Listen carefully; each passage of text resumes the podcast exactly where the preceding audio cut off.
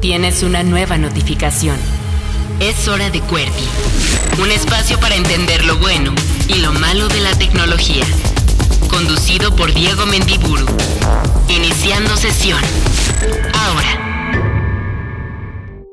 Esto es QWERTY, el programa de tecnología de Reactor 105. Yo soy Diego Mendiburu y comenzamos una hora de noticias de tecnología, entrevistas con personas emprendedoras, recomendaciones de sitios web videojuegos, aplicaciones y lo que se nos ocurra relacionado con el mundo de lo digital. Hoy, quédense, es el último programa del 2020 y estaremos hablando sobre cómo, si ustedes tienen un pequeño negocio, un restaurante, una fonda, una cafetería, una comida corrida, pueden digitalizar el proceso de emitir tickets de venta y con esto tener más información y datos sobre sus consumidores, sobre el tipo de productos que venden, sobre cuánto en promedio venden al día o por cada cliente y con ello hacer mejores decisiones para incrementar sus ventas. Además, por supuesto, las recomendaciones de cada semana, así es que escríbanos en nuestra cuenta de Twitter, arroba échame un tweet, así me encuentran a mí, o arroba cuerti-live, que es la cuenta de esta emisión. Así es que vámonos ya de lleno con las noticias.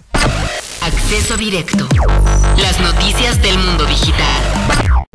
¿Qué creyeron? ¿Que ya no había noticias porque el año se está acabando? Para nada, vaya que tenemos noticias de bomba esta semana y por supuesto que la principal es la demanda de la Comisión Federal de Comercio estadounidense y un grupo de fiscales de 48 estados de la Unión Americana en contra de Facebook por prácticas anticompetitivas, es decir, por crear un monopolio. Esto es sin duda la conclusión de un año, pero diríamos nosotros de ya casi una década de una creciente tensión entre la industria de la tecnología y los grandes actores del Valle del Silicio, empezando por supuesto por Facebook y las autoridades regulatorias, pero por supuesto también muchas organizaciones y expertos y académicas de la sociedad civil que decían estas personas, oigan, estas empresas están acumulando un poder tremendo, están además incurriendo en acciones que impiden la innovación, que impiden que vengan otras a quitarles un cachito de su mercado, un cachito de su poderío y esto podría terminar afectando a las personas consumidoras. ¿Qué es lo que significa esto? Pues que inicia, esta es una demanda legal, este es un proceso legal y por lo tanto esperan pues muchos meses en los cuales los abogados, imagínense el tipo de abogados que tiene una empresa como Facebook, pues intentarán justificar ante las autoridades y argumentar que como tal Facebook no es un monopolio o no ha incurrido en prácticas anticompetitivas, lo cual se ve complicado. Imagínense 48 fiscales de Estados Unidos, de casi todos los estados de la Unión Americana, diciéndole a Facebook, tú eres un monopolio y se tienen que tomar medidas para frenar justamente pues este poderío que ustedes tienen. ¿Y cuáles serían esas medidas? Pues ni más ni menos que decirle a Facebook que tiene que deshacerse de WhatsApp y de Instagram. ¿Y por qué? Pues justamente porque hay, digamos, evidencia, y por evidencia me refiero a correos electrónicos del propio Mark Zuckerberg, en donde él sugiere que era necesario comprar Instagram porque era la manera más eficiente de frenar la posibilidad de que llegara otro actor y le quitara un cachito del mercado, digamos, de las redes sociales, pero sobre todo, digamos, de la capacidad de bombardear con anuncios de manera tan teledirigida como lo hace Facebook si es que se enfrentaban a un rival que les quitara usuarios y que tuviera un modelo de negocio similar. Por tanto, antes de que eso ocurriera, Zuckerberg dijo, compremos Instagram, compremos WhatsApp.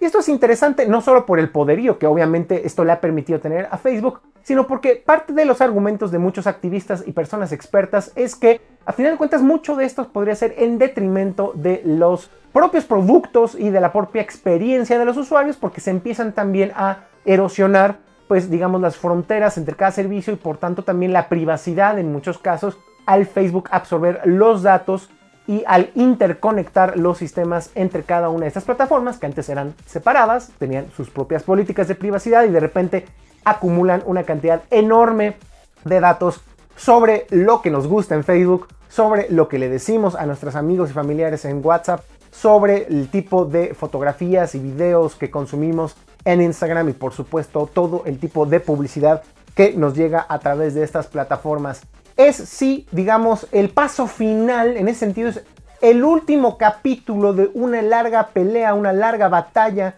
entre muchos sectores críticos de la sociedad civil y gobiernos en torno al poder desmedido de Facebook, pero no solo de ellos, de Google, de Apple, de Amazon y de otras empresas. Este es el último capítulo, digamos, de una larga historia, pero un capítulo que será muy largo, probablemente meses, si no es que años, de aquí a que veamos una resolución, pero insistimos que esto podría terminar con que se separe Instagram y WhatsApp de Facebook. Por supuesto que Facebook ya salió y reaccionó y dijo que no están de acuerdo, sobre todo argumenta que sería una decisión, digamos, retroactiva ante unas decisiones, una serie de decisiones y principalmente aprobaciones legales que otras entidades de gobierno ya habían hecho a dichas compras. Es decir, el gobierno ya le había dicho hace varios años a Facebook, adelante, está chido, no hay problema que compres Instagram y WhatsApp y por ende los abogados y Mark Zuckerberg dicen, oigan, pues no pueden aplicar la ley retroactiva si ya nos habían dicho que esto estaba bien, porque se arrepienten y de repente nos van a hacer, digamos, deshacernos de estas adquisiciones? Ahí va a haber, por supuesto, una tensión, un conflicto legal y por tanto, como les decíamos, este capítulo tardará mucho en eh, desarrollarse y en concluirse, pero recordemos que hay antecedentes, recordemos que en su momento Microsoft se vio obligado a permitir que otros navegadores fueran instalados en las computadoras con sistema operativo Windows, que Explorer no fuera el, navegador de Internet por defecto.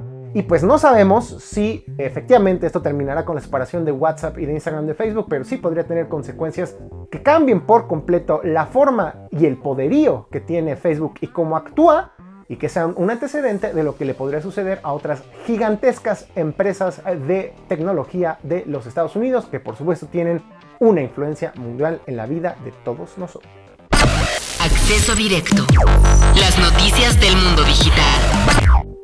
Y hablando de tecnología y política, una mala noticia y un ejemplo más tristemente de estas propuestas de ley absurdas, contrarias al beneficio público y que solo evidencian la absoluta incomprensión que tienen los representantes populares, en este caso los diputados de la tecnología, pero que también, pues que no aprendemos, que cometemos los mismos errores, que los políticos verdaderamente tienen una memoria muy corta o quizás una ambición muy grande, porque se pasó en la Cámara de Diputados una ley que propone el establecimiento de un padrón nacional de usuarios de telefonía móvil con datos biométricos.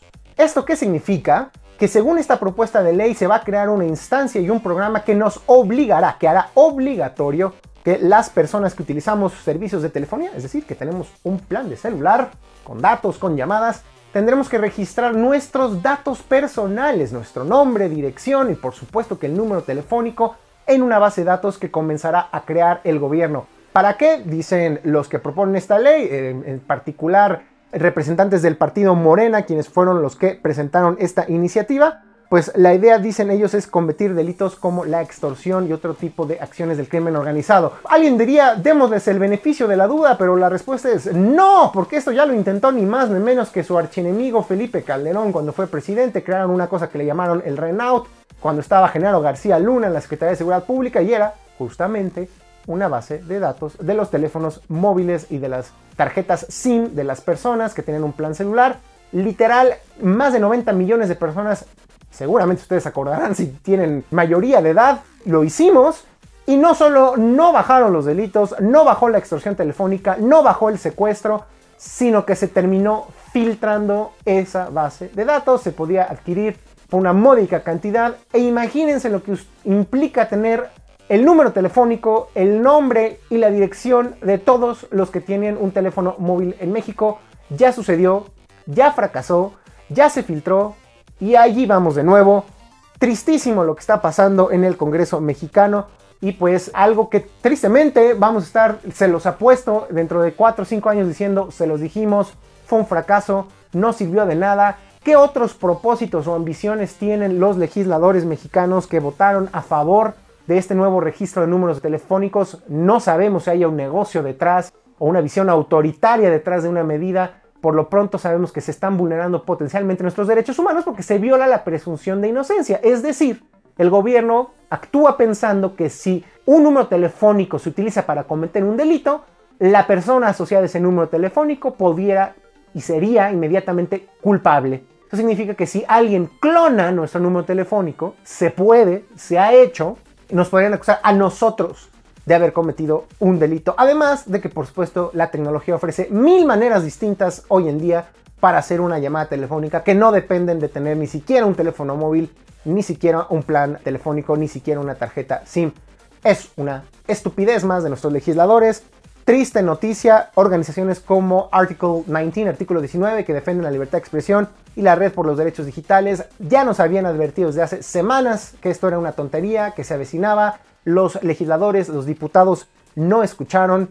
Esperemos que se pueda vetar o frenar esta ley, pero si no, agárrense, esto va a estar tremendo. Si ustedes no se registran, podría haber consecuencias, les podrían suspender el servicio. Ya veremos cómo se desarrolla el próximo año esta noticia, pero no son buenas noticias.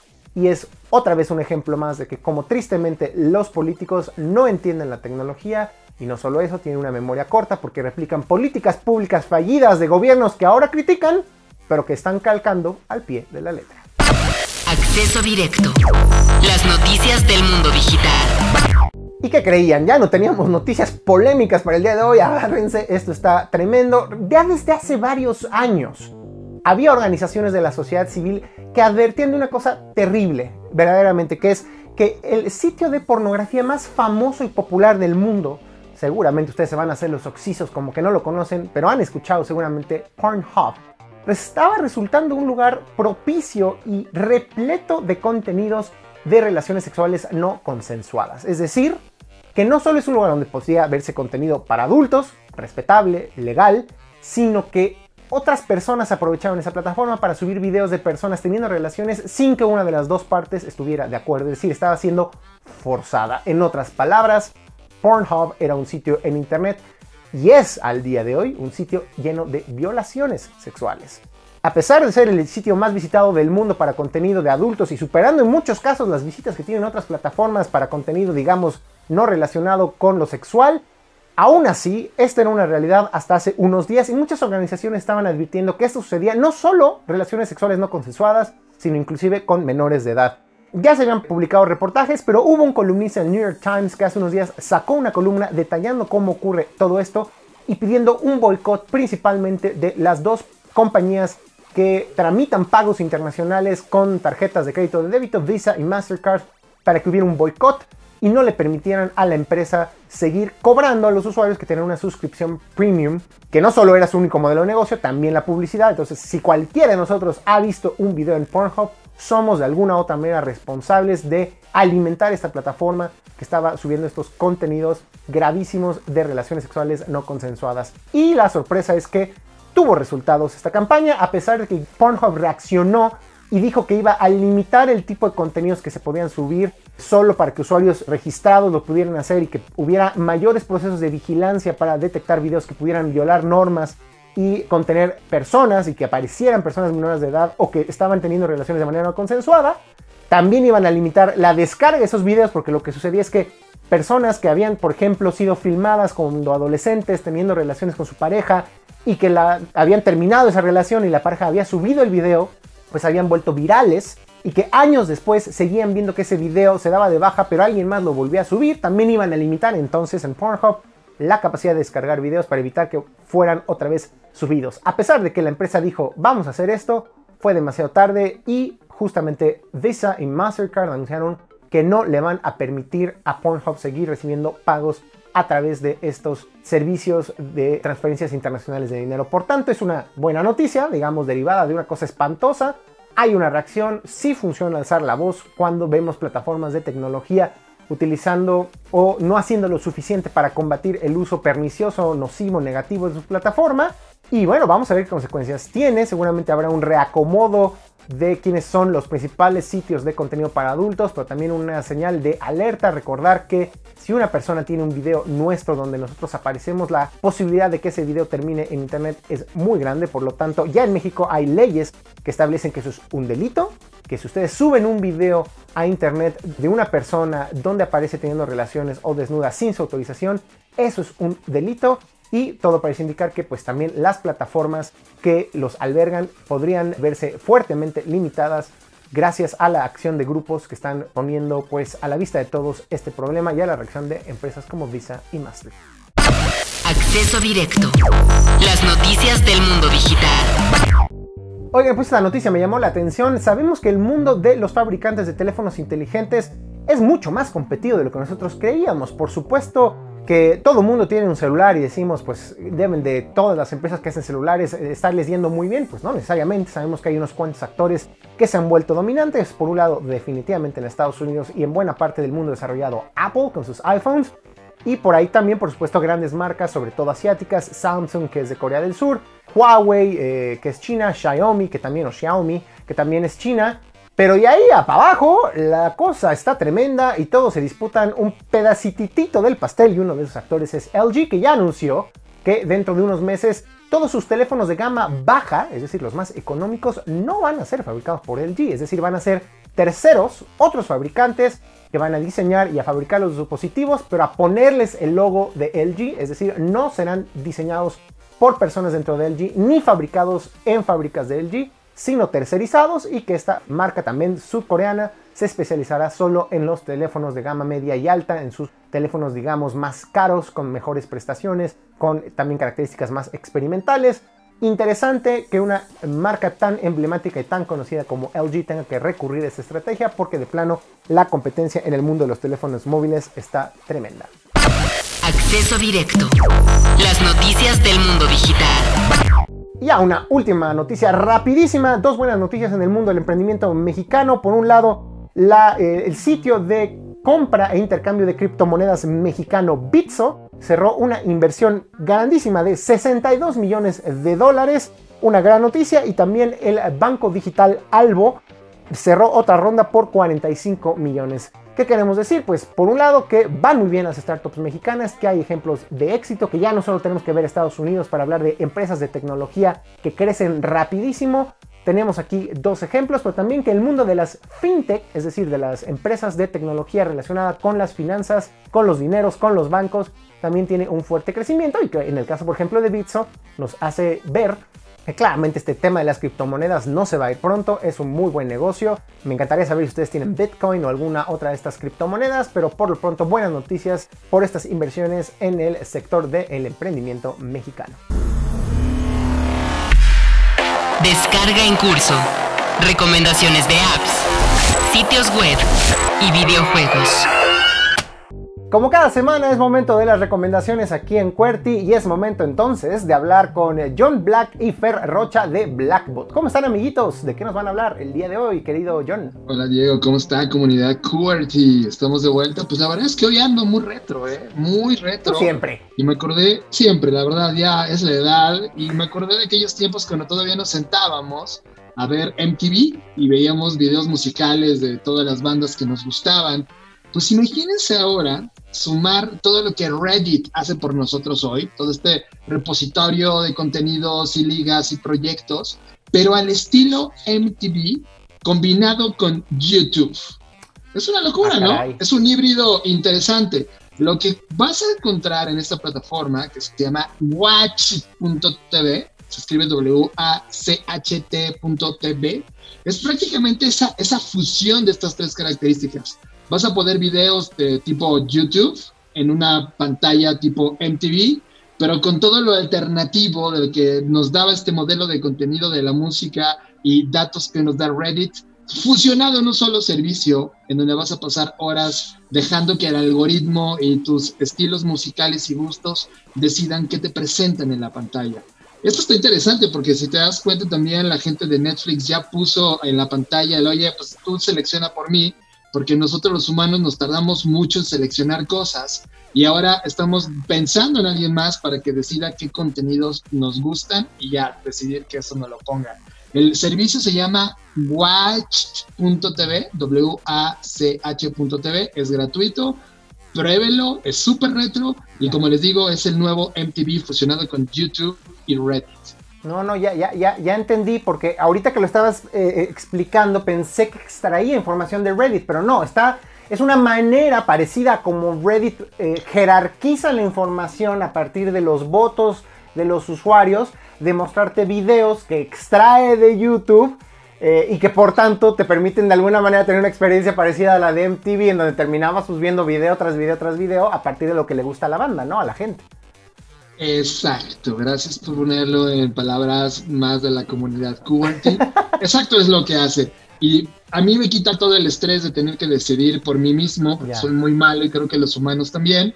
y le da este toque viejo, eh, noventero, finales de los ochentas que MTV traía en ese momento. Ah, está buenísimo por si ya se aburrieron o ya más bien ya están hartos de las extrañas recomendaciones que luego tiene Spotify, otros servicios de música, pues aquí además, pues gratis, ¿no? Por lo que veo, ¿no, John?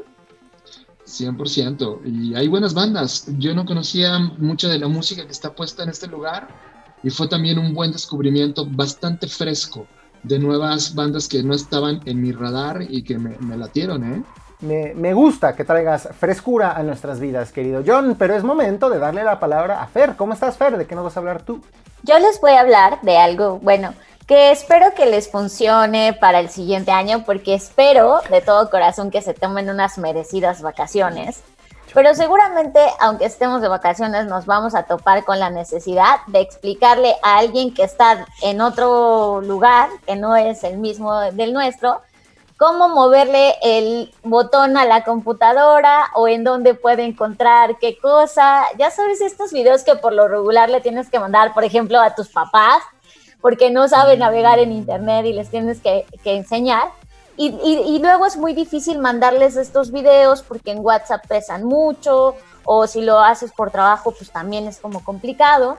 Entonces, este servicio que se llama stream.new lo que te permite es, ya sea que quieras streamear un video o que lo quieras grabar para luego compartirlo en una liga privada a ciertas personas nada más, a tus papás, a las, personas de tu trabajo, a quienes tú quieras. Y entonces te quitas todo este embrollo de subirlo a otra plataforma, ya sea YouTube o Vimeo o algún otro servidor. Y, directamente ahí lo subes, dura unas horas como si fuera un WeTransfer y luego ya se, se borra. Entonces, creo que es una manera fácil de compartir videos, de explicar ahí un rápido un tutorial o, o incluso de, como lo decía, hacer un stream.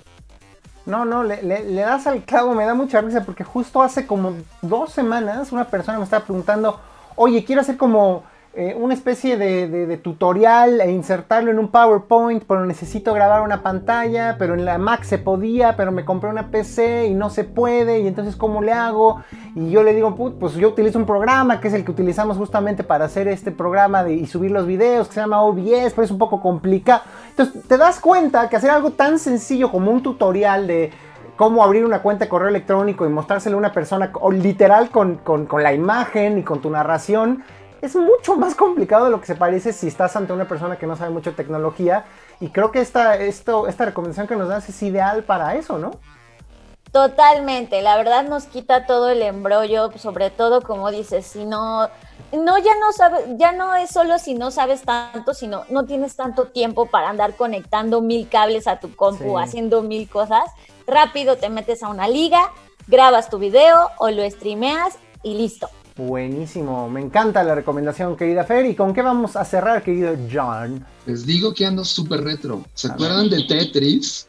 Este juego donde colocabas columnas para hacer líneas. Bueno, pues ahora los voy a retar a jugarlo de una manera totalmente nueva. Métanse al sitio First, como primero, First Person Tetris, firstpersontetris.com y van a poder jugar Tetris como nunca antes lo habían jugado se van a marear, los voy a poner de cabeza, pero la idea sigue siendo la misma, pero el grado de dificultad de jugar con este, este mundo que se envuelve de todos lados, lo hace tremendamente nuevo, aunque es el mismo maldito juego, le da un toque absolutamente nuevo. Yo pasé, la verdad, bastante tiempo el día de hoy jugando Tetris, pero me movía en todo. Ya no os voy a decir nada, métanse firstpersontetris.com y dense unos 30 minutos de juego alternativo chavo de finales de los 80. justo les, iba a decir que, si sigo, me metí ahorita mientras tú le describías a, jugarlo justamente y, sí, cinco minutos más y me, van a ver vomitando en el, en el video de que subiremos a YouTube y a Facebook. Porque sí está muy bueno, literal, te, te, va moviendo conforme tú mueves las, las, las, las, fichas, los, este, pues sí, los bloquecitos de Tetris, se te va moviendo toda la pantalla. Está muy divertido y además me encanta la estética retro, literal estás jugando en una televisión viejita de tubo catódico y con tu Nintendo, con tu viejo NES eh, y una macetita ahí, una VHS arriba, está buenísimo. Muy buena recomendación, querido John y Fer. Fer, tú vas a ser en esta ocasión la que, sin consultarlo con John, nos vas a decir cuál es la recomendación Blackbot de la semana. ¿Cuál le damos el sello garantía? Ay, qué nervios. Yo creo que a watch.tv, porque siempre se agradece ver nuevos contenidos y creo que eh, descubrir siempre cosas nuevas, música nueva, lo que sea nuevo está divertido, entonces se lo vamos a dar a watch.tv. Buenísimo, querida Fer, querido John, nos despedimos este año. Les quiero agradecer personalmente que hayan confiado en mí, en sumarse a esta divertida aventura que es QWERTY y por supuesto invitarles a que sigamos dando recomendaciones el próximo año. Esta es una de las secciones más gustadas y creo que su aportación ha sido buenísima. Nos han sorprendido a todos con la variedad de cosas que nos recomiendan. A lo mejor bájenle un poquito las series de terror, pero fuera de eso, maravilloso todo lo que nos recomendaron este año. No sé si ustedes les quieran decir a la gente, por supuesto, dónde los puede seguir para estas dos semanitas que nos estarán extrañando, dónde pueden escucharlos. fue un placer la de llegada para nosotros. Felices fiestas esperen la temporada 2021 Zombie de la Humanidad, así que vamos a estar en una nueva versión transmitiendo no sé de dónde, pero vamos a estar ahí, agradecemos. Y las formas de contactarnos son... Bueno, pueden escuchar nuestro podcast. Estamos haciendo justamente recapitulaciones de nuestros mejores libros del año, nuestras mejores series, así que igual de ahí nos pueden seguir escuchando. Recuerden que es Creative Talks Podcast y en redes sociales nos pueden encontrar como arroba blackbotrocks y a mí en lo personal me encuentran como arroba Fernanda Roche. Buenísimo, pues entonces John, Fer, felices fiestas, eh, feliz año nuevo y pues nos escuchamos en el futuro, como ustedes dicen, ya nada más unas eh, semanitas y será el año 2021. Wow, qué emoción. Sí, a mí me encanta porque además, este, no estoy yo para decírselos, pero es mi cumpleaños el 7 de enero, así que me entusiasma muchísimo el año nuevo y pues deseo eh, para todos de verdad lo mejor, lo mejor y que el próximo año, no importa las circunstancias, aquí vamos a estar dándoles recomendaciones para hacer más ameno y llevadero todo lo que nos está ocurriendo. Buenísimo, abrazos, Fer, John. Nos vemos en el futuro. Bye. Escuchas QWERTY, una hora de tecnología, internet y emprendimiento. Nuevo chat, la entrevista con creadores de tecnología. Es momento, como cada semana, de la entrevista aquí en QWERTY, el programa de tecnología de Reactor 105.7. Yo soy Diego Mendiburu y es momento de hablar de cómo la tecnología y la digitalización de procesos está llegando a lo que antes conocíamos como negocios tradicionales, es decir, que no necesariamente vendían por internet que por lo tanto no necesitaban digitalizar sus procesos o la información de sus clientes o la información de sus ventas, pero claro, eso ya quedó en el pasado y ahora pues prácticamente cualquier lugar que nos imaginemos que tiene algún proceso de compra-venta definitivamente depende mucho de la tecnología digital. Y un ejemplo pues, son las pequeñas tiendas, los pequeños negocios, inclusive los restaurantes al momento de emitir algún tipo de comprobante de venta, una factura, los famosos tickets, pues antes nos los daban en papel y pues teníamos ahí una montaña de papeles. Yo nunca, nunca he entendido para qué pedimos los tickets y nada más los tenemos ahí guardados. Creo que pueden servir como para que veas cuánto te cobró rápido ahí en la tarjeta de crédito de débito, pero luego los tiras a la basura. Y ahí hay una gran oportunidad para digitalizar cualquier negocio. Y por eso estamos hablando el día de hoy con José Antonio Lanz Guerrero, quien es director general de Sky Ticket. ¿Cómo estás, José Antonio? Bienvenido. ¿Qué tal, Diego? Muy bien. Muchas gracias por, la, por el espacio y por la invitación. A ver, comencemos porque por supuesto que eh, nos puedes hablar mucho de la solución que ustedes ofrecen, pero para que la gente que pues nunca ha tenido un negocio, pero que o que a lo mejor sí lo tiene, y que tiene a lo mejor una tiendita chiquita, una fonda, por ejemplo, una pequeña cafetería de barrio, pues cuéntanos un poco cómo funciona, por qué están obligados de entrada a hacer ticket, aunque suene absurda la pregunta, ¿por qué se dan tickets? ¿Quién, obliga a un restaurante o una tienda a otorgar tickets? ¿Y cómo se venía haciendo tradicionalmente antes de que se digitalizaran tantos procesos como el día de hoy? Claro que sí, mira.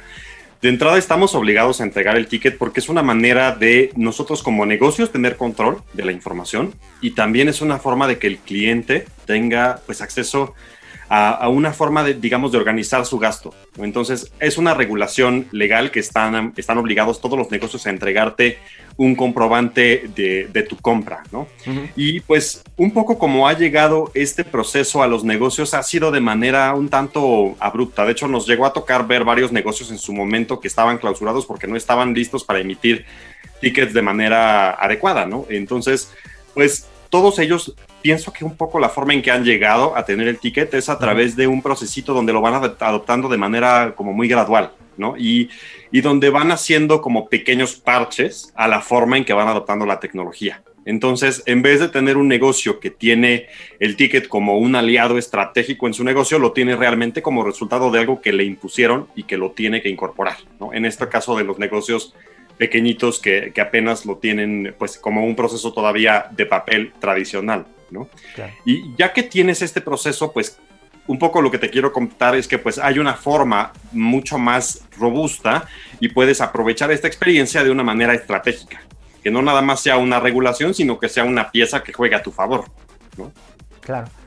Eh, eh, cuéntanos entonces, eh, los negocios pues están obligados, sobre todo, además, hay que decirlo, cuando se hacen, generalmente es con pagos con tarjeta, cuando estamos como muy acostumbrados a que además nos hacen firmar, ahí es el, recibito de la tarjeta, pero además nos tienen que dar un ticket que detalla la compra. Por supuesto que si estamos comprando en un changarrito, en la tiendita de la esquina, unas papitas, pues muchas veces no nos dan eh, un ticket, menos aún un comprobante si pagamos en efectivo.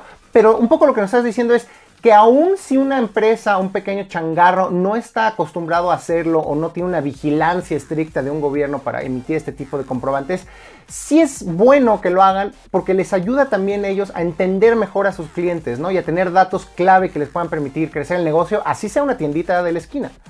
Exactamente, ¿no? O sea, al final de cuentas sabemos que hoy los negocios que ganan en el espectro competitivo son aquellos que conocen al cliente y que tienen información y que saben explotarla, ¿no? Y entonces, uno de los grandes retos por los que yo pienso que hasta ahorita esto no se ha hecho es porque tener el acceso a esta tecnología no es sencillo, ¿no? Es un tema que cuesta dinero, que cuesta tiempo y que cuesta sobre todo tener una estrategia clara donde tú entiendas cómo el dato te ayuda, ¿no? Entonces, aquí es donde podemos trabajar justamente de la mano con el cliente y pues eh, ayudarle a entender cómo puede incorporar una estrategia digital que le ayude a, pues, a explotar toda esa información que deja un poco sobre la mesa. Fíjate, un dato interesante que, que, me brincó hace, hace no mucho es que según la encuesta nacional de inclusión financiera realizada por el INEGI en el 2018, el 90% de las transacciones se hacen efectivo. Entonces, imagínate que del 90% de transacciones que un negocio tiene, no sabe nada más que el monto. No, no, no. ahí hay una oportunidad enorme. Entonces, bueno, ahora sí cuéntanos, como bien estás ya adelantando, ¿qué es Sky Ticket? Eh, pero sobre todo, pues eh, desde la perspectiva de, lo que tú dices, ¿no? Hablamos en este programa todo el tiempo de eh, la capacidad que tiene Amazon para las compras en línea, del alcance de Facebook o con WhatsApp para conectar personas y ayudar también a los que empiezan a vender en línea. Y de repente decimos, pues claro, ¿cómo le va a hacer un pequeño negocio, una pequeña cafetería o restaurante de barrio? Por ejemplo, las famosas comidas corridas pues ellos jamás van a tener la posibilidad de contratar a un desarrollador, de entender cómo se planifica un proyecto de software y de ponerlo obviamente en, operación. Y es ahí donde entran ustedes, ¿no?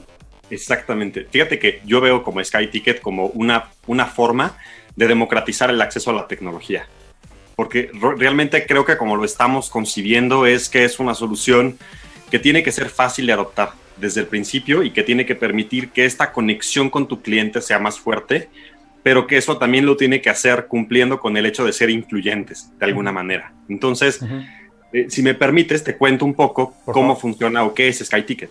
Entonces, más que verlo yo como un sistema, una solución, un programa ah, informático, algo así, yo veo SkyTicket como un concepto, que es encontrar a las empresas a acercarse a sus clientes de manera innovadora. Y esto lo llevamos a la realidad a través de diferentes tecnologías que podemos al alcance de los clientes. Y la primera tecnología con la que abrimos esta puerta, esta cajita de Pandora, es la parte del ticket digital.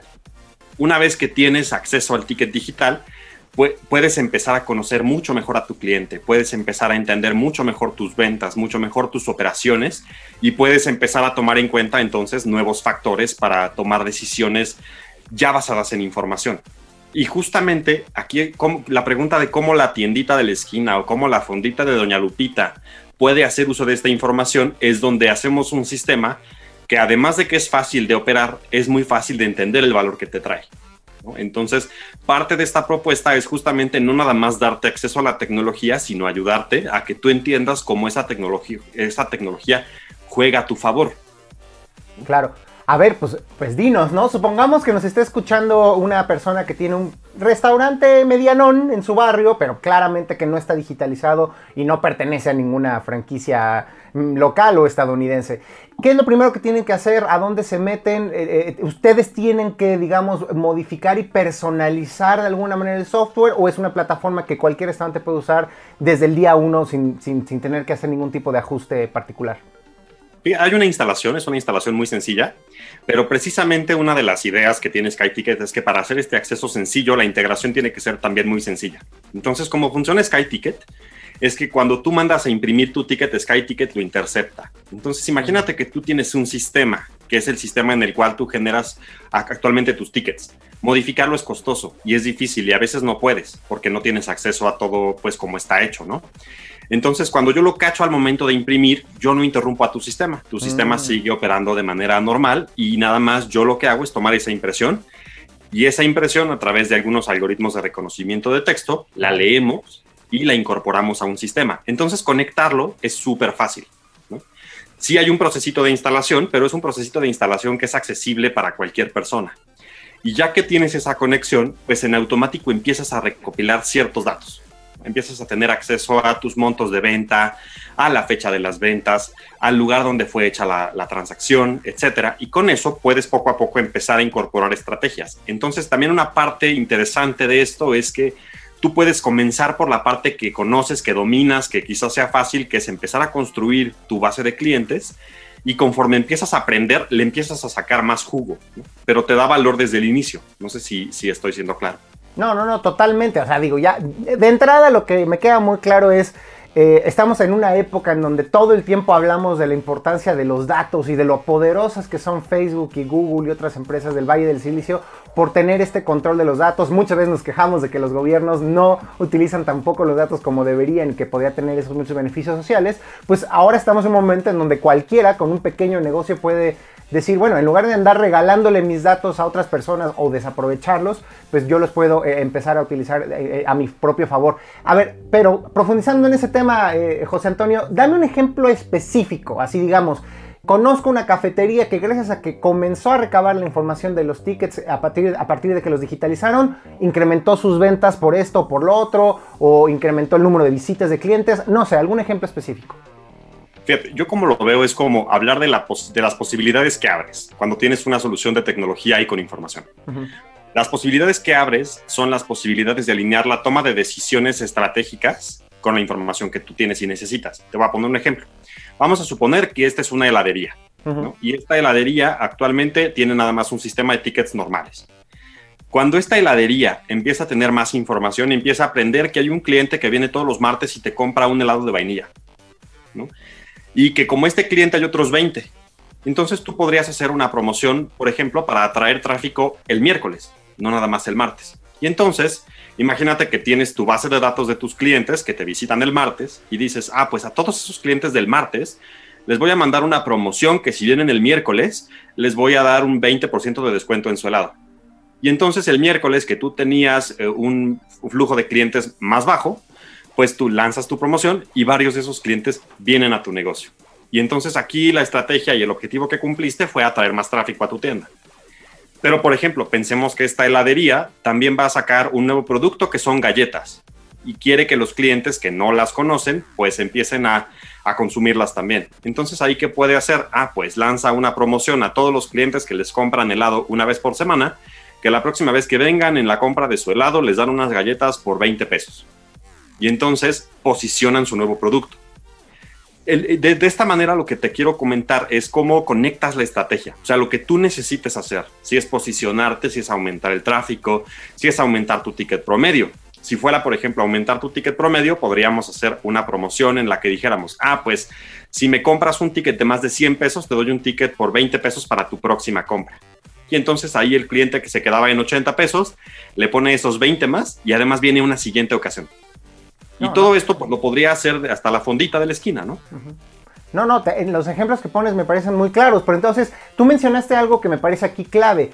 Eh, no, la capacidad de la herramienta no solo de capturar esta data, de organizarla, sino qué tan fácil, pues sí, para las personas que utilizan SkyTicket es el tomar estas decisiones y el interpretar esos datos de, una manera que resulte en las promociones o, en las mayores ventas eh, gracias a esa interpretación.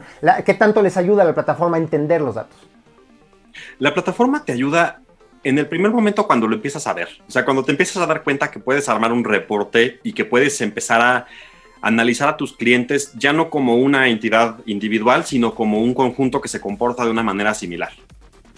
Entonces, cuando, cuando te das cuenta cómo la herramienta te ayuda y sin que necesites tener, por ejemplo, un conocimiento muy profundo de analítica, a segmentar a tus clientes, tú solito empiezas a echar a andar tu imaginación. Un poco lo que hemos observado con los clientes que la tienen es que automáticamente digamos que, hay un procesito de acompañamiento, les vamos enseñando la parte de cómo se utiliza la herramienta y eso, pero cuando ellos empiezan a ver los datos que hay detrás y lo que pueden hacer con ellos, solito empieza a hacer como, como mucho sentido para ellos en su estrategia. Y eso a nosotros nos, enorgullece, ¿sabes? Porque empezamos a ver cómo cada uno de ellos tiene una estrategia cada vez más robusta a partir de, pues, de la herramienta. Entonces creemos que es, una, una, ecuación ganadora realmente para, para ellos. Ya, buenísimo. Cuéntanos ahora pues un poco qué ventajas hay también el que un comercio utilice una plataforma como SkyTicket, pero para los consumidores, para los asistentes, los comensales en un restaurante, los compradores en una tiendita, digamos, cómo les transforma la experiencia y qué ganan ellos. Mira, lo primero que yo pienso que, que recibes cuando tienes el ticket digital es un mayor control de tus gastos.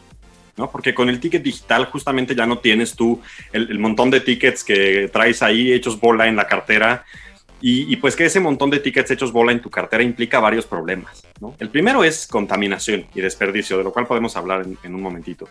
Pero para ti como cliente, pues implica que tú pierdes mucha información que necesitas.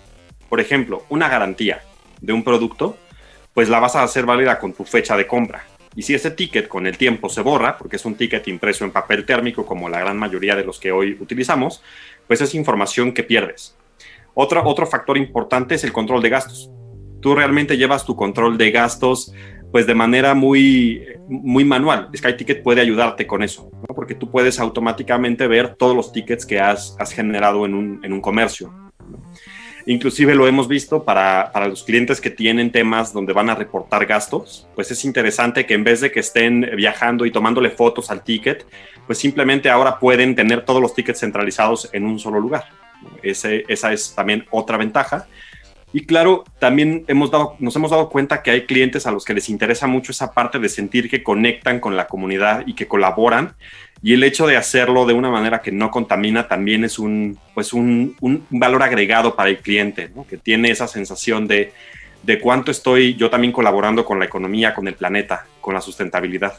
La, famosa huella de carbono que todos tenemos, pues sí, a lo mejor un ticket chiquitito, uno puede decir, bueno, este pedacito de papel que, pero estaría buenísimo, no sé si tú sepas esa estadística de cuántos tickets en promedio recibe una persona a lo largo de su vida y eso ya traducido en cantidad de papel, ya sabes, ¿no? Como cuando dicen, pues a lo mejor sería el equivalente a no sé cuántos tomos del Quijote de Cervantes o una pila de papel del tamaño de un edificio, ¿no? Debe ser interesante, no sé si tú tengas un dato así. Fíjate que no tengo el dato por persona así como en toda su vida, pero sí tengo el dato de México por un año. Y en México en un año se generan aproximadamente 4 mil millones de tickets.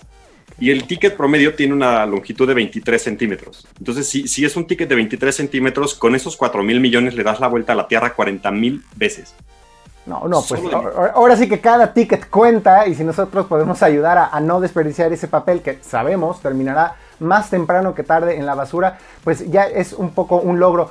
Eh, digo, ya un poco lo has venido contando, eh, José Antonio, pero reitéranos, por favor, ¿qué tipo de negocios se pueden beneficiar con esto? ¿Es cualquier negocio, digamos, que tenga, por así decirlo, una sucursal física y que acostumbre a, a emitir tickets? ¿O quizás habría algún tipo de negocio como los restaurantes que le podrían sacar más provecho? Realmente cualquier negocio que tenga la, necesidad de emitir un ticket puede beneficiarse de él. Y lo estamos viendo también en los clientes que están pues, interesados en la solución, que son desde pequeñísimos negocios, micronegocios que realmente tienen solamente una sucursal y un punto de venta, hasta cadenas de tiendas, cadenas de tiendas con cobertura nacional que también están viéndole muchísimo valor, ¿no? porque también una parte de los beneficios es que te percibe tu cliente como un negocio más moderno. Claro. Eh, sobre todo porque todavía no estamos acostumbrados a este tipo de modalidades. Entonces, cuando al cliente le enseñas y, le dices, te voy a dar tu ticket en digital, eh, pues por WhatsApp, por ejemplo, pues es una sorpresa muy grata para el cliente, ¿no? Y, realmente la solución está pensada para todos los niveles. Entonces, es un poquito más... Eh, ¿cómo, lo, ¿cómo, lo, vas a incorporar en tu estrategia? Lo que te ayudaría a definir si un negocio pues, es apto o no para, para recibir SkyTicket. Y también hablando de industrias, podemos ver cualquier industria que emita el ticket como un potencial cliente. Por ejemplo, eh, pues no sé, se me ocurre un consultorio médico que te emita un ticket digital, también puede ser tanto como puede ser una tiendita, ¿no? De la esquina. Ya. Eh, cuéntanos, eh, hay algo que ahorita mencionaste que estaba viendo en su sitio y es la posibilidad además de mantener la conversación literal con el cliente más allá de que sale de la tienda gracias a este ticket digital si es que el cliente opta y decide que se lo envíen por WhatsApp. Es decir, si entendí bien, si un cliente dice mándame el ticket por WhatsApp, a partir de ese momento, obviamente así funciona WhatsApp, se crea una conversación y ustedes y el cliente puede interactuar, si, no me equivoco, con un bot, es decir, con una pequeña inteligencia artificial eh, de parte del negocio para resolverle dudas y, cosas por el estilo, ¿no? Fíjate, digo que justo cuando empezaba y les comentaba que a mí me gusta ver SkyTicket como innovación en la forma de conectar con tus clientes, a eso me refiero. A que el ticket digital solamente es la puerta con la que abres la cajita de Pandora, pero realmente sacamos un montón de valor de, esta interacción. Entonces, una vez que tú le entregas el ticket digital a tu cliente, ya abriste un canal de comunicación. Y ese canal de comunicación nos puede servir para muchas cosas. Una de ellas, como tú bien mencionas, es tener un chatbot. Entonces ahí podemos hacer un chatbot donde estemos platicando con el cliente y le podamos resolver dudas automatizadamente. Por ejemplo, ¿cuál es tu horario de servicio? Me gustaría ver tu menú, me gustaría saber si tienes tal producto. Todo esto lo podemos empezar a automatizar. Y también tenemos al alcance de, los, de, nuestros clientes la opción de que tengan una conversación con una persona a través de WhatsApp pero ya no de la manera tradicional, ¿no? Que como esto usualmente sucedía es que pues la persona tenía un teléfono y pues, pues, un operador tiene el teléfono en la mano y ese es el único que puede contestar. Ya con SkyTicket podemos crear una forma un poquito más robusta de hacer esta conexión. Y entonces, el concepto de SkyTicket acompaña al comercio para conectarse con su cliente como a través de todo el espectro. Empezamos con el ticket digital seguimos la conversación con el chatbot, podemos seguir la conversación con un, eh, con un operador, por ejemplo. Podemos incorporar también pagos electrónicos a través de la plataforma del Banco de México CODI, que es una, nueva plataforma que, a través de la cual, imagínate que te llega ya tu ticket a tu celular y desde ese celular tú también le puedes poner el pago automáticamente con tu aplicación bancaria de tu preferencia. Y pues ya que tenemos todo eso, por ejemplo, el negocio también puede hacer marketing digital a través de SkyTicket. Mm. Entonces es justo la parte que te platicaba, donde tú puedes segmentar a tus clientes con base en ciertas características y a ese segmento de los que te compran helado una vez a la semana, les haces una promoción que les llegue a través de un mensaje de texto con un cupón, por ejemplo. Ya, buenísimo. es justo ese acompañamiento completo en todo el proceso. Va, no, no, no, pues suena, suena como una gran oportunidad para justo los, los, negocios que a lo mejor todavía no se animan a dar ese paso. Y también un, un ejemplo que tienen ustedes en su página web y me parece también importante explicarlo porque la pandemia y obviamente las medidas de, distanciamiento social obligaron pues a muchas personas a quedarse en casa y por lo tanto comenzar a pedir a domicilio pues comida y todo tipo de, servicios o, de productos. Y ustedes mencionan algo que es muy cierto, ¿no? ¿Qué pasa si yo pido algo, soy un pequeño restaurante, una fondita, nunca me había animado a utilizar nada digital y pues termino utilizando otras de las alternativas como Uber Eats o Didi Food de, de comida a domicilio pero ellos están acumulando todos esos datos de qué me compra la gente en, mi, tiendita o en mi pequeño restaurante, de cuánto fue el ticket, cuánto gastaron, etc. Y, a lo mejor para muchos negocios eso significa que le estás dando tu información a estas otras transnacionales, pero no se le está quedando el propio negocio para aprovecharla ellos mismos. ¿Es correcto que también por ahí hay una ventaja? Claro, porque fíjate, cuando tú, tú tienes una transacción a través de uno de estos comercios multinacionales, lo que hace este comercio es ser tu intermediario. Entonces yo voy con la plataforma de, comida que yo prefiera y pues ahí ordeno lo que yo necesite. Y esa plataforma se comunica con el restaurante y le dice, prepara una pizza de pepperoni y me la tienes, se la tienes que entregar a Juanito en su moto, ¿no? Y realmente el restaurante ahí pierde todo el control. El restaurante solamente sabe a qué moto se la entregó, ¿no? Y quizá la mm. placa de la moto, pero eso no les sirve de mucho. Realmente hay una manera diferente de hacer esto. Y esa manera diferente es que ya que Sky Ticket está empezando a operar y funciona y tienes la información de tu cliente, imagínate que tú me llamas por teléfono y a través de este pequeño aparato identificamos tu número de, tu número y con eso sabemos quién eres y qué nos has comprado. Y entonces te puedo decir, hola Diego, qué gusto que nos llamas. ¿Quieres pedir el sushi que siempre te gusta de aguacate? Y si, y entonces eso lo podemos hacer de manera automatizada y también con eso vamos aprendiendo cómo atenderte mejor. Entonces, si podemos, por ejemplo, entender que una vez a la semana nos pides sushi, pues podemos fomentar que ya no sea una, que sean dos. Pero para que sean dos, pues realmente significa que hicimos algo de valor para ti como cliente. Entonces, es, es y, además, pues tienes tú la ventaja de que aquí tú estás controlando tu información y tú sabes que es Diego al que le estás vendiendo este sushi de aguacate. Claro. Una persona con nombre y apellido, ¿no? Cuéntanos, digo, ya estamos por terminar, pero cuéntanos un poco cuáles son los planes de, eh, Sky, Ticket, eh, qué tanto tienen, digamos, cobertura en el país, eh, en todos los estados, o, sobre todo, pues a lo mejor la posibilidad de que haya otros países que también se beneficien con una tecnología como la de ustedes. Por lo pronto estamos empezando a expandirnos ya en todo el país. Ya estamos haciendo una red de distribuidores, entonces vamos a tener varias empresas que van a ser nuestro brazo extendido y que cuando queramos hacer pues algo con otra zona del país donde no estemos directamente nosotros, pues estén esta red de empresas que nos apoye y que también tengan toda esta capacidad y esta capacidad de acompañar al cliente como te estamos platicando, ¿no? que creo que eso es una de las partes que a mí más me gusta de Sky Ticket, que es ese acompañamiento. Entonces, estamos creando esta red nacional y una vez que ya despeguemos en esta parte, pues también la idea es crecer a un mercado internacional, porque realmente hemos visto que el producto, pues ahora sí que es un producto muy atractivo y muy valioso para los negocios que lo incorporan. Entonces pensamos que es una solución que tiene ese potencial y que sin ningún inconveniente vamos a empezar a verlo en el día a día como parte de nuestra vida normal. Entonces, si entendí bien, pues ahorita cualquier pequeño negocio, eh, comercio en la Ciudad de México que le interese esta tecnología puede ya meterse en, su página de internet y conocer más sobre SkyTicket. ¿No es así? Cuéntanos entonces también eh, cómo los pueden contactar, cuál es su página de internet, si es que tienen ahí un correo electrónico, un teléfono donde la gente puede entrar en contacto con ustedes. Ah, por supuesto. Tenemos, tenemos ya todas nuestras redes sociales. Nos pueden encontrar como SkyTicket MX. Ahí vamos a estar en Facebook, vamos a estar en Instagram, vamos a estar también ya en, LinkedIn. Y tenemos nuestra página web que es www.skyticket.com.mx, donde van a encontrar toda la información de nuestra gama de soluciones y productos. Y ahí también pueden programar una demostración. Entonces, cualquier cliente que quiera entrar en contacto con nosotros lo puede hacer a través de cualquiera de estos medios y pues los vamos a atender con, muchísimo gusto. Esa es la idea.